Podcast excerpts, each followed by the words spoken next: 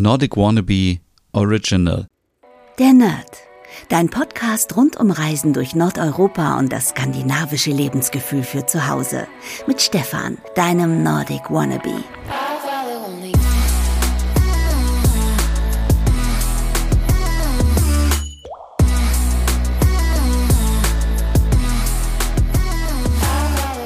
Hey und herzlich willkommen zu einer neuen Ausgabe der Nerd, dein Podcast rund um Reisen durch Nordeuropa und für das skandinavische Lebensgefühl zu Hause. Hey, mein Name ist Stefan und heute geht es eigentlich nur um Schweden, wenn ich mal so recht überlege. Zunächst einmal zwei kleine Fernsehtipps, ähm, Fernsehtipps, natürlich auch äh, Tablet- und äh, Handy-Tipps. Videotipps, also Serientipps, äh, so gesagt. Ähm, Liebe und Anarchie läuft wieder auf Netflix, die zweite Staffel. Ich habe sie mir schon angeschaut. Hm, ich glaube, die erste Staffel hat mir dann doch mehr gefallen. Die war witziger. Die zweite Staffel hat natürlich auch sehr viel Tiefgang, muss man sagen. Sehr interessant für alle, die auf mal Serien stehen, die ein bisschen ungewöhnlich sind und so ein bisschen ein bisschen strange. Äh, für die ist die Serie auf jeden Fall etwas. Ähm, Ihr müsst aber die erste Staffel natürlich vorher gesehen haben, sonst versteht ihr nicht ganz die Zusammenhänge und ähm, ja, auf jeden Fall eine richtig tolle Serie. Eine tolle Serie war auch ähm, die erste Staffel von Kommissar Beckström. Vielleicht erinnert ihr euch noch daran, die Serie lief in der ARD und in der ARD-Mediathek und da geht es ja um den schwedischen Ermittler, der die beste Aufklärungsquote im ganzen Land hat. Und vielleicht erinnert ihr euch noch an den Gegner Thomas Eriksson von, ähm, von Ewart Beckström. Und der ist jetzt ähm, ermordet worden äh, in der zweiten Staffel. Es gibt sechs Folgen ab dem 8. Juli in der ARD-Mediathek. Und ähm, wer soll sonst den Fall übernehmen als Beckström? Und ähm, schnell wird klar, dass Eriksson in einem Netz aus Lügen verwickelt war mit einem illegalen Kunsthandel. Es taucht auf einmal eine Spieluhr auf, die den BesitzerInnen vorher nur Unglück gebracht hat. Und ob diese Uhr damit irgendwas zu tun hat oder so, das sehen wir ab dem 8. Juli in der zweiten Staffel Kommissar Beckström. Die russische Mafia ist, Mafia ist auch involviert, natürlich. Also es äh, gibt da äh, einiges zu sehen. Ich bin sehr gespannt. Und ähm, ja, das vergangene Wochenende war ja Mitsommer und jetzt kann man sich vielleicht Mitsommer einfach nur so vorstellen, dass man draußen ist, in der Natur, man ist auf einer Blumenwiese und tanzt um die Mitsommerstange herum und ähm, isst ganz viele Erdbeeren und Sahnetorte und ähm, feiert und trinkt und äh, singt und hat einfach Spaß. Man kann aber auch Spaß haben am Mitsommertag in einem Bett. Also nicht so, wie ihr jetzt denkt, sondern bei Ikea im Bett. Es gab die Möglichkeit, bei Ikea zu frühstücken.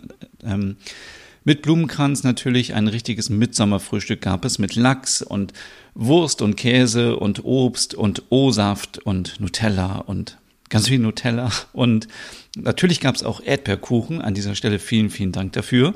Und es gab ähm, ganz viel Brötchen und leckere Sachen, Geneckebrot und Gemüse und Obst und so weiter. Und ähm, zufälligerweise kam der Jan Erik auch mit ins Bett. Der war nämlich Interior Design Manager bei IKEA in Osnabrück und hat jetzt seine Position gewechselt und geht nach Zürich in ein IKEA-Einrichtungshaus. Und ich dachte mir, Mensch, bevor der Erik der Jan-Erik, abhaut, schnappe ich mir den noch für ein Interview. Deswegen hört ihr gleich ein kurzes Gespräch mit Jan-Erik und mir zum Thema IKEA. Warum ist IKEA so ein toller Arbeitgeber? Was genau macht er bei IKEA und wie versucht IKEA, dass wir einfach so viel wie möglich dort kaufen und uns, ja, inspirieren lassen? Wundert euch nicht, die Akustik ist ein bisschen anders. Wir mussten das natürlich Corona-konform aufnehmen, deswegen mit genügend äh, Abstand. Aber ich hoffe, ihr habt trotzdem Spaß und jetzt viel Spaß mit Jan Erik, Interior Design Manager von IKEA, bei IKEA, Osnabrück und bald Zürich. Hallo Jan Erik, herzlich willkommen. Hi Stefan. Ähm, erzähl doch mal was über dich. Was machst du gerade so und was sind deine Pläne? Ähm, guter Zeitpunkt, das zu fragen. Äh, aktuell ziehe ich um. Ähm, und zwar werde ich hier aus dem schönen Osnabrück nach Zürich gehen, weil da eine neue Aufgabe auf mich wartet bei IKEA. Ähm, deswegen bin ich aktuell ein bisschen im Umzugsstress. Und mein Plan ist, ähm, ja, in Zürich, ähm, in der sehr lebenswerten Stadt, ähm, eine arbeits- und private Zukunft mir aufzubauen, die einfach mal ein bisschen länger geht als die letzten drei, vier Stationen, wo ich nur so kurz leider war. Und bevor wir über deine letzten Stationen sprechen, was ist dein Plan in Zürich? Was machst du genau bei IKEA? Ähm, ich werde da Abteilungsleiter für die Abteilung Kommunikation und Einrichtung. Und meine Abteilung ist sozusagen für ja, die visuelle Gestaltung des gesamten Stores verantwortlich. Also wir nennen das immer Parking to Parking, den gesamten, die gesamten Kundenjourney sozusagen begleiten, also die Room Settings, ähm, die einzelnen Flächen ähm, und auch die Markthallenabteilungen. Wir ähm, ja, entscheiden und äh, kreieren sozusagen äh, die Abteilung. Das heißt, wenn ich jetzt äh, das nächste Mal zum IKEA Zürich komme und sehe, wie wunderschön das eingerichtet ist, dann ist das, äh, kommt das aus deiner Feder. Ja, aus meiner Feder vielleicht nicht ganz. Ähm, ich äh, treffe da sicherlich dann einige Entscheidungen. Ähm, aber natürlich haben wir Vorplanungen, die von global kommen, die ähm, gefiltert werden von Landesorganisationen und dann im Store nochmal bearbeitet werden umsetzen und planen werden das meine Mitarbeiter. Ähm, aber letztendlich, äh, ja, halte ich den Kopf dafür hin, äh, wenn das jemand gut oder nicht so gut findet. Sehr gut. Und sehr gut sah es ja bisher auch ähm, im IKEA Osnabrück aus, wo du auch aktiv warst. Wie unterscheidet sich der neue Job von dem, was du jetzt machst? Gibt es einen Unterschied? Ähm, ja, einen Unterschied gibt es auf jeden Fall. Ähm, Aktuell bin ich Teamleiter für Interior Design. Das ist also eine Untergruppe in der Abteilung und wir sind schwerpunktmäßig für die eingerichteten Räume zuständig. Das heißt, wenn du jetzt aktuell zu IKEA in Osnabrück gehst, äh, dann ist äh, sozusagen mein ähm, Bereich eben der der fertig eingerichteten Räume und meine Mitarbeiter sorgen dafür, dass die so schön aussehen und so inspirativ sind, wie sie sind. Und wie muss man sich da einen Alltag vorstellen? Ist das so, du fängst morgens an und dann denkst du dir, ach, ich stellst mal das, das Sofa hin und dann gehst du in die Markthalle mit dem Wagen, holst dir das Sofa, baust das auf und alles ist fertig? Sehr romantische Vorstellung meines Jobs. Ähm, nein. Also ähm, natürlich sind wir ein Konzeptunternehmen. Es gibt Vorgaben, nach denen wir arbeiten müssen, einfach auch um gewährleisten zu können, dass der Kunde IKEA als Marke überall gleich wahrnimmt. Ähm, mein Alltag besteht viel daraus, ähm, Planungen abzusegnen, Planungen mit meinen Mitarbeitern zusammen zu machen, ähm, bei Umbauten zum Beispiel Projektführung ähm, auszuüben. Und äh, ja, Mitarbeiterführung als, als solches ist als, als Führungskraft natürlich einfach auch ein großer Teil. Also ich kann nicht nur kreativ sein, so gern ich das auch wäre, aber je höher man auf der Karriereleiter klettert, desto weniger wird der Anteil leider. Aber trotzdem kann man sich trotzdem vorstellen, dass du auch operativ irgendwas machst, irgendwie äh, sagst, die Lampe gefällt mir nicht, das müssen wir austauschen und dann wechselst du das oder äh, ein Produkt ist nicht mehr verfügbar und dann äh, gibt es irgendwie Alarm und das muss schnell ausgetauscht werden oder ist das, wie, wie kann man sich das so vorstellen? Ja, natürlich passiert das in Einzelfällen auch, ähm, dass Entscheidungen getroffen werden, die einfach subjektiver Natur sind. Ähm, ganz häufig sind aber die Entscheidungen, weswegen wir Produkte eben zeigen in bestimmten Räumen oder auf bestimmten Flächen, ähm, haben halt Hintergründe, die deutlich über meine subjektive Meinung hinausgehen. Also wenn ich jetzt alle Räume so einrichten würde, wie ich das persönlich gut finde, dann würde der Kunde ja keine Bandbreite an Stilen und Bandbreite an ähm, Preisen und Bandbreite an Lebenssituationen irgendwie erkennen, dann wäre ja alles so eingerichtet wie bei mir zu Hause. Von daher an so Entscheidungen sind immer sehr, sehr viele Schnittstellen beteiligt und ich kann nicht einfach hergehen und ähm, nach meinem Gusto alles einrichten. Ich bin überzeugt, dein Zuhause sieht wunderbar aus, weil du hast ja ein, ein gutes Auge und äh, ein gutes Gespür für, für äh, Inneneinrichtungen und äh, Design und äh, Geschmack. Äh, aber ihr arbeitet ja auch viel mit Fakten zusammen. Ne? Ich äh, war irgendwie vor ein paar Jahren mal bei euch und dann ging es auch darum, dass ähm, herausgefunden wird, was für Leute äh, wohnen überhaupt in unserem Bereich. Sind das mehr Familien, sind das Singles, haben die ein Haus, haben die eine Wohnung, haben die Dachschrägen äh, und so weiter. Und das ist ja auch sehr unterschiedlich. Und dann sucht ihr die richtigen, richtigen passenden Lebenswelten für die heraus dann. Genau, also das ist natürlich ein großer Teil meines Jobs, ähm, Marktforschung an unserem lokalen Markt zu betreiben, weil ähm, global sitzt IKEA in Schweden. Die wissen jetzt natürlich nicht, wer auf dem Osnabrücker Markt wohnt. Und auch die Landeszentrale in, in Deutschland ist natürlich einfach ein Stück weit dem vorgeschaltet.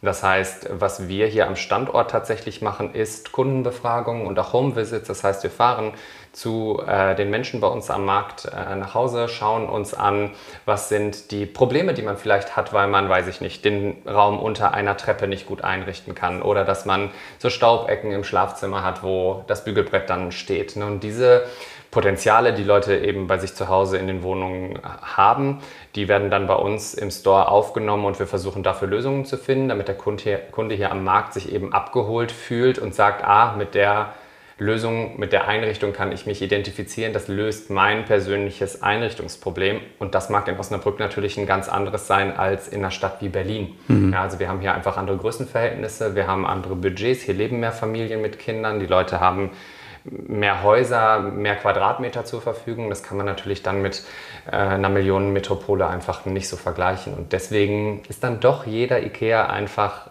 unterschiedlich, auch wenn man das auf den ersten Blick nicht so wahrnimmt. Das ist gut, dass du das sagst, weil viele denken ja wirklich, jeder IKEA sieht gleich aus. Man kommt immer rein und man sieht immer die gleichen Räume. Das ist nicht so, oder? Nee, das ist tatsächlich nicht so. Also ich sehe persönlich sehr viele Ikeas, weil ich auch so ein Ikea-Tourist bin. In jeder Stadt, wo ich bin, egal ob Inland oder Ausland, muss ich immer das äh, entsprechende Ikea-Haus bereisen. Und äh, mir fällt das natürlich mehr auf, weil ich einfach tagtäglich damit arbeite. Es ist schon so und es soll ja auch so sein, dass der Kunde IKEA als eine Marke mhm. wahrnimmt und irgendwie auch so dieses Gefühl von kenne ich hat. Ne? Also wir wollen ja, dass der Kunde in, in das Einrichtungshaus kommt und einfach weiß, ach, hier bin ich bei Ikea, hier weiß ich, was ich kriege, hier gibt es ein Restaurant, hier gibt es irgendwie die eingerichteten Räume und unten kann ich den Kleinkram mitnehmen. Ähm, das ist schon wichtig, so als Wiedererkennungsmerkmal. Aber natürlich holen wir, ich nehme nochmal das Beispiel Berlin, den Berliner Kunden einfach mit anderen, vielleicht auch gewagteren Lösungen mhm. mal ähm, ab, als äh, jetzt den Osnabrücker Kunden, der vielleicht mit Fliesen im Schlafzimmer oder Orientteppichen an der Wand nicht so viel anfangen kann, weil da natürlich auch einfach eine Rolle spielt, wie traditionell ist mein Einrichtungsstil. Hm.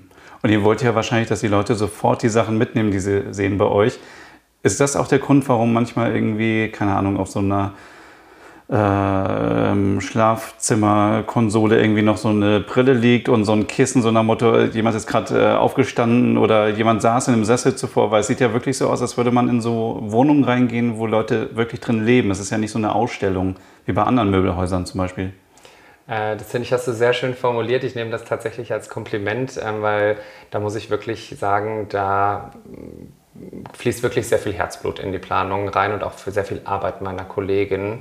Ähm, weil bei uns ist die Idee, dass wir einen Raum kreieren, ähm, der eben zu einer Geschichte und zu einer Lebenssituation passt. Ähm, zu jedem Raum gibt es ein Briefing. Wer lebt hier? Was ist die Altersstruktur? Familie mit Kindern? Ja, nein. Pärchen, Single, Großeltern, ne, unterschiedliche Lebenssituationen.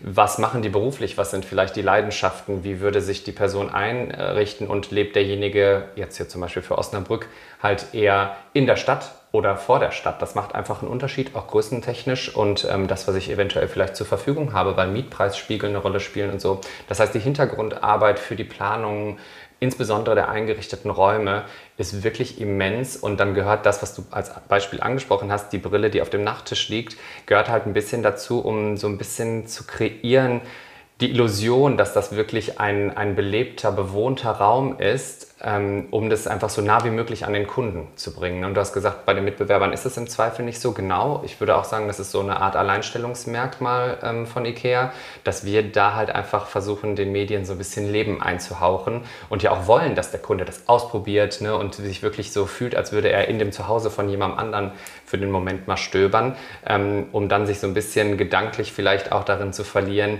wie könnte dieses Möbelstück bei mir zu Hause aussehen, wie würde ich das lösen mit, mit Kommoden. Und ähm, ja, wenn uns das gut gelingt, glaube ich, dann ähm, ist der Erfolg von eben diesen eingerichteten Räumen tatsächlich äh, nicht zu unterschätzen, weil Inspiration einfach insbesondere für Kunden, die jetzt nicht mit einem Ziel kommen, ich will hier nur, weiß ich nicht, Teelichter und Servietten kaufen, sondern die einfach oben durchgehen, sich Zeit nehmen und wirklich interagieren mit den Räumen, ähm, das, glaube ich, kann einfach sehr viel bewirken. Ich glaube, das ist euch sehr gut gelungen, weil man sieht äh, bei IKEA immer Leute, die in dem Bett liegen, auf dem Sessel lungern und wirklich alles ausprobieren, alle Schränke aufmachen und gucken und dann, ach, was ist denn da drin? Da ist irgendwie noch irgendwie, keine Ahnung, eine Haarbürste drin und so und man erwartet das gar nicht. Und wenn man woanders einkaufen ist, dann, dann kommen immer so Verkäufer und sagen, möchten Sie es mal ausprobieren? Und denkt man so, oh nee, ich fühle mich irgendwie unwohl, ich möchte jetzt hier nicht irgendwie mich da reinsetzen. Aber das habt ihr einfach super gemacht. Und deswegen meine Frage, wie lange braucht man ungefähr, um so ein Room-Setting hinzubekommen? Das geht doch wahrscheinlich so in einer halben Stunde oder an einem Tag. Das wäre sehr schön, dann hätte ich wahrscheinlich auch deutlich weniger zu tun. Ähm, nein, äh, ich hatte ja gerade schon gesagt, dass ähm, da einfach viel Hintergrundarbeit passiert. Das heißt, die Recherche und die Entscheidung, wo platzieren wir, welche Lebenssituation, welcher Stilgruppe ordnen wir das zu ähm, und auch welche Produkte werden dafür verwendet, ähm, da sind halt mehr Schnittstellen beteiligt als jetzt einfach nur ich der sagt, hey, ich bin hier irgendwie der Teamleiter und ich möchte gerne, dass es so aussieht. Ähm, es geht natürlich auch einfach darum, dass wir Produkte auswählen, die für IKEA einfach wichtig sind und die wir dem Kunden präsentieren wollen, weil wir der Meinung sind, dass dieses Produkt eben genau für diese Lebenssituation ähm, eben dieses Einrichtungspotenzial, zum Beispiel Stauraum hinter der Tür, ähm, gut löst. Ne? Deswegen gibt es halt viele modulare Systeme, die man eben an die Raumgrößen anpassen kann ähm, und das halt so in Szene zu setzen, dass es eine realistische, inspirative Lösung ist. Ich würde sagen, also generell kann man davon ausgehen, dass eine Room-Setting-Planung ähm, ja so um die zwei Wochen dauert, weil einfach zwischendurch natürlich bestimmte Checkpoints gelegt werden und, und Abnahmen ähm, passieren. Und ähm, das ist halt nicht mal eben in einer halben Stunde gemacht. Wir arbeiten mit einem äh, 3D-Architekturprogramm zusammen, ähm, bis das dann alles sozusagen da aufgebaut äh, und eingetragen ist und die Materialien. Und da sind einfach viele, viele Schritte. Und dann kommt ja auch noch der Umbau dazu. Ähm, von daher, ja, also wir sind eigentlich ständig am Planen und am Umbauen sozusagen. Ne? Und wenn man häufig häufiger bei IKEA ist, dann wird man auch feststellen, dass sich rund ums Jahr sozusagen eigentlich einmal die Ausstellung Pi mal Daumen, sage ich jetzt mal, auch erneuert. Ne? Du hast mir schon gleich meine nächste Frage vorweggenommen. Also heißt das zu Weihnachten oder so, dekoriert ihr auch nochmal alles um oder stellt ihr einfach nur einen Tannenbaum hin und sagt, das war's? Oder wird dann wirklich auch nochmal so die Weihnachtsdeko dann schön inszeniert und mit reingebracht und so? Oder zu Ostern irgendwas im Frühling? Also spielt das auch eine Rolle? Das spielt sogar eine sehr große Rolle. Ähm, denn, und das wird ja, ich meine, das ist ja kein Geheimnis, macht der Einzelhandel natürlich generell ähm, und immer auch so ein bisschen azyklisch. Also wir planen im Februar die Weihnachtsfläche und man denkt so, ah, der Sommer hat auch gar nicht angefangen ähm, und muss dann irgendwie Weihnachten schon die Sommermöbelfläche planen. Ähm, von daher ja, also gerade saisonelle Anpassungen sind schon ein großer Teil unseres Kalenderjahres. Ähm, jetzt zum Beispiel aktuell eben Sommer, Mitsommer, das größte Fest, der größte mhm. Feiertag in Schweden. Ähm, da wird natürlich dann auch in der Ausstellung einfach besonders viel mit Blumen zum Beispiel gearbeitet, um einfach ähm, ja, dieses Gefühl von, von Sommer und äh, von Mitsommer eben auch in den Store zu holen. Und es gibt Events und im Restaurant gibt es bestimmte Mitsommer-Spezialitäten. Ähm, und der ganze Store richtet sich halt eigentlich so ein bisschen auch auf dieses Thema ein. Und Weihnachten gehört natürlich auch dazu. Es wird in Schweden auch sehr groß gefeiert ähm, und in Deutschland natürlich auch. Äh, und dann ist es nicht nur der Tannenbaum, sondern dann wird man in den Room-Settings auch mehr Textilien wahrnehmen und dass wir anfangen, verstärkt mit Kerzen zu arbeiten, ähm, einfach um diese Stimmung auch aufzunehmen, die ähm, der Kunde ja im Zweifel schon auch mitbringt, weil es seit Ende August Lebkuchen im Supermarkt gibt. Ähm, und die möchte er bei IKEA dann natürlich halt auch vorfinden, die Stimmung. Das heißt, du bist immer der Mann bei IKEA, der schon die Neuheiten kennt, die in drei Monaten erst kommen. Das ist einer der Vorteile meines Jobs. Ich muss mich an dich halten. genau. Ähm, äh, es gibt ja auch ganz viele Reportagen über Ikea und so, wo mal gesagt wird, ja, die Produkte werden so inszeniert, dass man sie auf jeden Fall kaufen muss. Wo ich mich halt frage, ja, das ist ja auch das Ziel von einem Händler. Also man will ja Produkte verkaufen. Fällt das auch so in euer Bereich, dass ihr guckt, wo gehen die Leute lang, was muss beleuchtet sein, wie groß sind die Schilder? Äh, man muss an diesen äh, Strandbaum heißt ja, glaube ich, diesen Sessel vorbeikommen und ihn äh, möglichst mitnehmen. Ist das auch so ein Bereich oder ist das bei euch eher so dieser kreative Bereich, den du vorher beschrieben hast? Nee, also was du ansprichst, das geht ja so ins Thema Verkaufspsychologie. Ähm, und das ist ja auch kein Geheimnis, auch wenn das manchmal eben so dargestellt wird, dass wir uns hier irgendwelcher psychologischen Tricks bedienen. Aber letztendlich platziert ein Supermarkt auf Augenhöhe eben auch die Produkte, die er am liebsten verkaufen möchte. Und natürlich ähm, haben wir bei IKEA eben auch Produkte, die wir favorisiert dem Kunden anbieten wollen, die dann halt dementsprechend ein Alleinstellungsmerkmal haben, die eine Doppelfunktion haben, die ein besonderes Design haben und die platzieren wir dann eben schon strategisch. Also wir sind ein Konzeptunternehmen. Es gibt halt einfach Pläne, wie Layouts aufgebaut werden zum Beispiel. Ähm, deswegen sehen Ikeas halt auch ähnlich mhm. aus. Und ähm, ja, also ich denke schon, dass es Hand und Fuß hat und natürlich der langjährige Erfolg von Ikea ein Stück weit auch eben daher kommt, dass dieses Konzept funktioniert. Hm.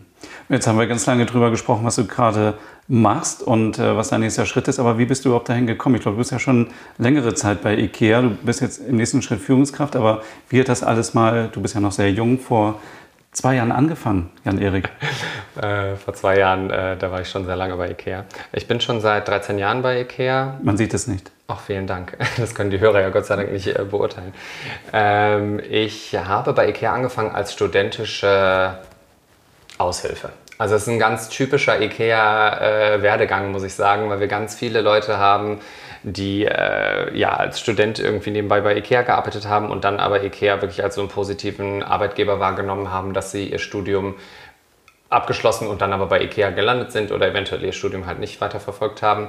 Ähm, ich habe erst eine Ausbildung zum Maßschneider gemacht, habe währenddessen schon bei IKEA nebenbei angefangen zu arbeiten, habe dann studiert, was nichts mit Design zu tun hatte, aber habe halt immer nebenbei bei IKEA gearbeitet und irgendwann nach meinem Master dann IKEA zu meinem Hauptberuf erkoren und ähm, ja, habe schon viele unterschiedliche Abteilungen bei IKEA gesehen und das hilft mir definitiv auch in meiner Entwicklung bei IKEA, weil ich halt eben so einen sehr holistischen Ansatz habe äh, für meine Arbeit bei IKEA. Und äh, ja, bin jetzt seit fünf Jahren eben im kreativen Bereich mhm. bei IKEA und ähm, habe auch vor, da eben meine Karriere fortzusetzen, weil ich da, glaube ich, einfach tatsächlich meine Kompetenzen auch am besten einbringen kann. Aber was hast du schon alles durchgemacht? Ich glaube, du hast erzählt, beim Kundenservice warst du schon. Hast du nicht auch Betten schon verkauft? Genau. Packs, Schränke? Also das quasi schon alles durchgemacht, um äh, jetzt als Experte dazustehen für Design? Genau, also ich glaube, das ist auch tatsächlich ähm, was, was mich einfach in meine, meine Arbeit bei IKEA wirklich täglich ähm, voranbringt, dass ich eben unterschiedliche, du hast es gesagt, ne, ich habe Matratzen verkauft, ich habe Packs verkauft, ich habe ähm, in Schweden Business Interior Design gemacht und eben Kundenprojekte mit IKEA betreut mm, und so ein breites Portfolio ist, glaube ich, ein ganz guter Startpunkt, um eben dann halt auch Karriere zu machen, weil man eben versteht, wie Schnittstellenarbeit funktioniert, weil man nicht nur den eigenen Teller, sondern eben auch über den Tellerrand hinaus ähm, schaut. Und das, äh, ja, glaube ich, kommt mir an der einen oder anderen Stelle auf jeden Fall zugute. Und du hast es eben in so einem Nebensatz gesagt, du warst in Schweden, also du warst quasi da, wo IKEA gegründet wurde. Und kannst uns mal berichten, gibt es einen Unterschied zwischen IKEA Schweden und IKEA Deutschland? Von den Kunden oder von der Mentalität? Ich meine, ist Midsommer vielleicht da nochmal anders als hier in Deutschland, weil hier kennt man das so, oh ja, Ikea Midsommer, aber. Das waren jetzt sehr viele Fragen auf einmal. ähm, ja, also äh, Zusammenfassend kann man sagen, es gibt sogar sehr große Unterschiede in der Mentalität zwischen Deutschland und Schweden. Und obwohl wir Nachbarländer sind, ähm, ja, war das für mich schon tatsächlich an der einen oder anderen Stelle auch ein Kulturschock. Ich ähm, kam nach Schweden, ich konnte die Sprache nicht. Ich war vorher nie in Schweden und ähm, bin einfach, habe alles verkauft und bin mit meinem Auto über die Grenze gefahren und ausgewandert. Also heutzutage, obwohl das noch gar nicht so lange her ist, denke ich mir auch, was habe ich mir eigentlich dabei gedacht? Aber letztendlich war das eine super Erfahrung. Also ich würde jedem empfehlen, mal im Ausland zu arbeiten. Und gerade wenn man in einem globalen Unternehmen arbeitet, ist es natürlich einfach auch eine super Möglichkeit, muss man einfach sagen. IKEA unterstützt das auch sehr und ähm, das hat mich wirklich sehr weit nach vorne gebracht. Ähm, ich glaube, der größte Unterschied ähm, IKEA äh, zwischen Schweden und Deutschland ist, dass IKEA in Schweden einfach, also das kennt wirklich jeder. Hm. Ne? Ikea ist ähm, was, worauf Schweden sehr, sehr stolz sind, weil das was ist, was wirklich aus dem tiefsten Schweden, aus, aus einer sehr bäuerlichen und traditionellen Gegend ja entstanden ist und weltweit Erfolg hat. Ne? Und ähm, da sind Schweden sehr, sehr stolz drauf. Und deswegen hat Ikea in Schweden wirklich nochmal auch, würde ich sagen, ein anderes Standing. Also mhm. in Deutschland ist Ikea sicherlich auch sehr bekannt. Deutschland ist auch ein sehr, sehr großer Markt für Ikea. Aber ich glaube, dass die Beliebtheitsumfrage, sage ich jetzt mal, in Schweden noch deutlich positiver ausfällt, weil man eben IKEA als so eine Marke aus den eigenen Reihen sozusagen wahrnimmt. Ja. Und würdest du auch sagen, IKEA hat dabei geholfen, das skandinavische Design weltweit bekannt zu machen? Absolut. Also ich glaube, da ist IKEA auch einfach der Tatsache geschuldet, dass, da muss ich mal überlegen, dass das erste Haus, das erste Einrichtungshaus außerhalb ähm, Skandinaviens war in Zürich irgendwann Anfang der 70er. Ähm, da gab es kein Internet, da haben Leute per Telefonbuch und Katalog bestellt und überhaupt zu sehen, dass es eben Design aus anderen Ländern gibt, war ja für viele Leute damals fast unerschwinglich. Mhm. Ja, also ähm, und da dann auch mit diesem Ansatz von, es soll so günstig sein, dass sich das viele leisten können und wir bieten das in flachen Paketen an zum selber mitnehmen. Das war ja zu einer Zeit, wo es diese Massenproduktion, sag ich mal, einfach von vielen Dingen noch nicht gab. Und da, glaube ich, hat ähm, Ingvar Kamprad wirklich dem schwedischen Design oder dem skandinavischen Design generell einen sehr, sehr großen Dienst erwiesen, weil mittlerweile ja wirklich in, wir expandieren nach Südamerika, ganz viel in Asien, ähm, wo die Leute mittlerweile durch Internet und Fernsehen natürlich das sehen können, aber ähm, das wirklich kaufen können und besitzen können, das glaube ich, hat IKEA wirklich sehr, sehr stark vorangetrieben. Ja.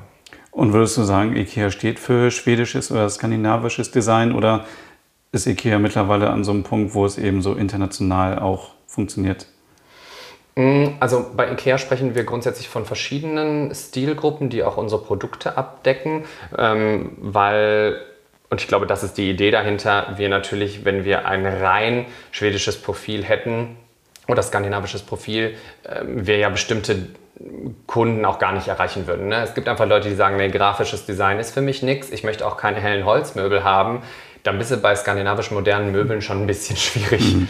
äh, dran. Von daher, natürlich haben wir Möbel, die auch ähm, traditionelleren Kunden ansprechen, die ähm, traditionellere Formen haben, die vielleicht eher einem Mid-Century äh, europäischen Design entsprechen oder mal Kollektionen, die irgendwie was Asiatisches aufgreifen. Ähm, da versuchen wir halt einfach wirklich die breitere Masse abzudecken. Aber die Wurzeln und ähm, auch unsere Haupt- ja, Stilgruppen, sage ich jetzt mal, sind auf jeden Fall skandinavisch geprägt.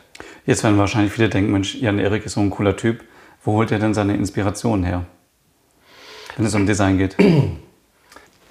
Ich würde das einfach mal sehr generisch beantworten. Ich finde, man wird jeden Tag zu jeder Zeit inspiriert. Ähm, ich glaube, meine größten Inspirationsfaktoren ähm, sind tatsächlich andere Menschen und ihre Wohnungen. Das hört sich jetzt creepy an, als würde ich irgendwie bei anderen Leuten einsteigen. Nee, aber also ich, äh, natürlich schaue ich mir gerne Blogs an. Ich äh, bin auf Pinterest und Instagram unterwegs und alles, was soziale Medien ähm, betrifft, ähm, habe natürlich so meine Interessensgebiete. Ich interessiere mich sehr für Architektur, was natürlich nur bedingt wirklich mit, mit hm. Möbeln zu tun hat, aber über Architektur und Innenarchitektur landet man ja schon sehr schnell auch bei Möbeln. Ähm, und ich finde auch so Retail-Design, was da passiert ist, ähm, im Bereich Einzelhandel, ähm, wenn du dir Flagship-Stores anguckst von irgendwelchen großen Marken oder sowas, das ist ja wirklich was, wo äh, mittlerweile the sky is the limit. Es gibt alles Mögliche an hm. Design und das inspiriert mich persönlich sehr. Und was ich halt auch finde, ist, dass man durch die Auseinandersetzung mit anderen Kulturen und sich darüber unterhalten, wie lebst du, wie lebe ich, wie lebt vielleicht jemand, der hier gerade hergezogen ist, ähm, aus welchen Gründen auch immer, ähm, da habe ich dann halt einfach direkt Bilder im Kopf, weil natürlich mein Arbeitsleben sich eben darum dreht, Räume zu kreieren und ähm, ich kann keine Unterhaltung führen, ohne nicht auch mir vorzustellen, wie lebt diese Person. Und ich glaube, deswegen ist bei mir Inspiration einfach so eine omnipräsente äh, Geschichte meinen ganzen Tag über, sag ich mal. Und hast du noch andere ähm, Deko, Möbelmarken, für die dein Herz schlägt? Oder wirst du sagen, ich bin jetzt nur IKEA-minded?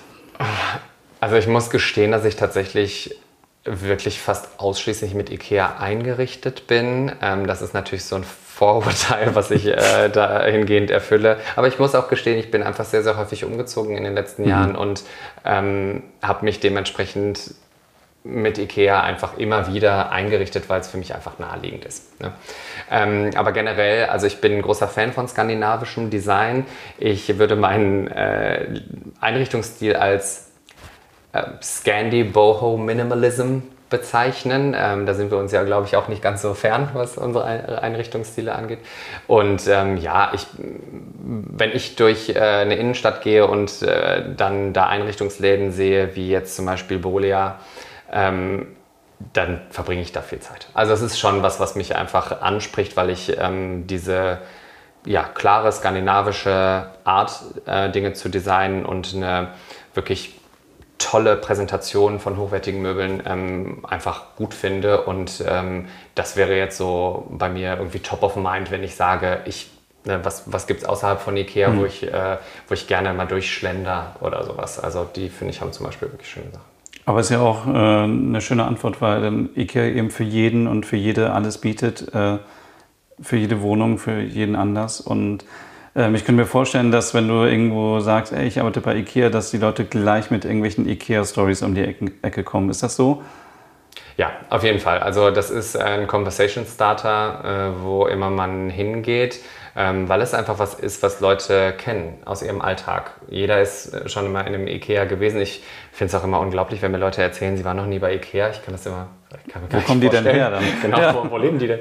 Ähm, aber ja, jeder hat irgendwie eine Verbindung zu Ikea. Ne? Ob das jetzt ist, oh, ich bin früher immer ins Bällebad gegangen oder ähm, ich hatte mal hier den und den schlechten Umtausch äh, bei Ikea und da ist das nicht so gelaufen, wie ich wollte.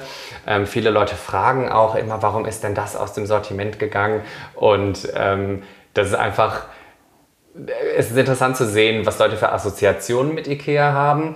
Aber ich muss wirklich sagen, generell ist das was, was sehr positiv aufgenommen wird. Also wenn ich, wenn ich erzähle, dass ich bei IKEA arbeite, ist es ganz selten so, dass Leute sagen, uh, also das finde ich jetzt, jetzt irgendwie eine schwierige mhm. Marke mhm. oder irgendwie habe ich gehört, ist ein schlechter Arbeitgeber. Das passiert tatsächlich nicht. Also ich würde sagen, größtenteils ist Neugier und wirklich auch eine, eine positive Einstellung zu IKEA da. Ja, das ist gut, dass du das sagst, weil für mich, also wenn man eigentlich Ikea vergleicht, ist es eigentlich ein Möbelgeschäft. So. Aber was ihr drumherum baut, so dieses ganze, man kann ins Restaurant gehen, man, viele fahren ja auch nur hin, um Schöttbuller zu essen und kaufen vielleicht gar nichts.